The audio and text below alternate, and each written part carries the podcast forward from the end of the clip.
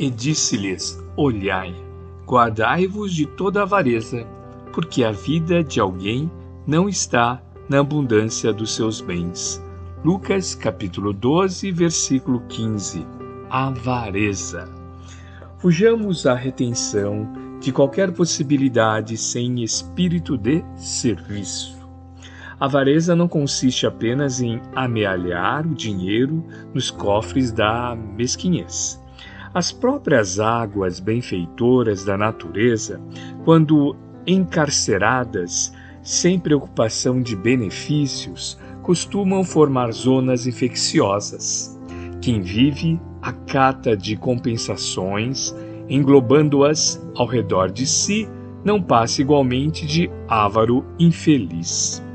Toda avareza é centralização doentia, preparando metas de sofrimento.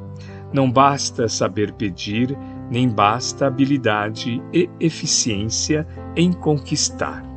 É preciso adquirir, no clima do Cristo, espalhando os benefícios da posse temporária, para que a própria existência não constitua obstáculos à paz e alegria dos outros.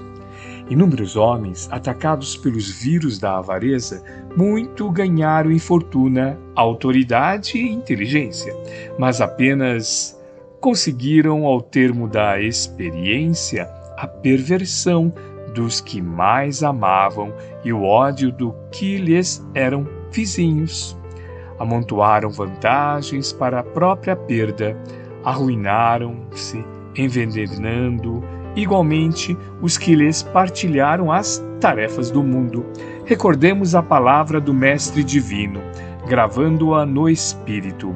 A vida do homem não consiste na abundância daquilo que possui, mas na abundância dos benefícios que esparge e semeia, atendendo aos desígnios do Supremo Senhor.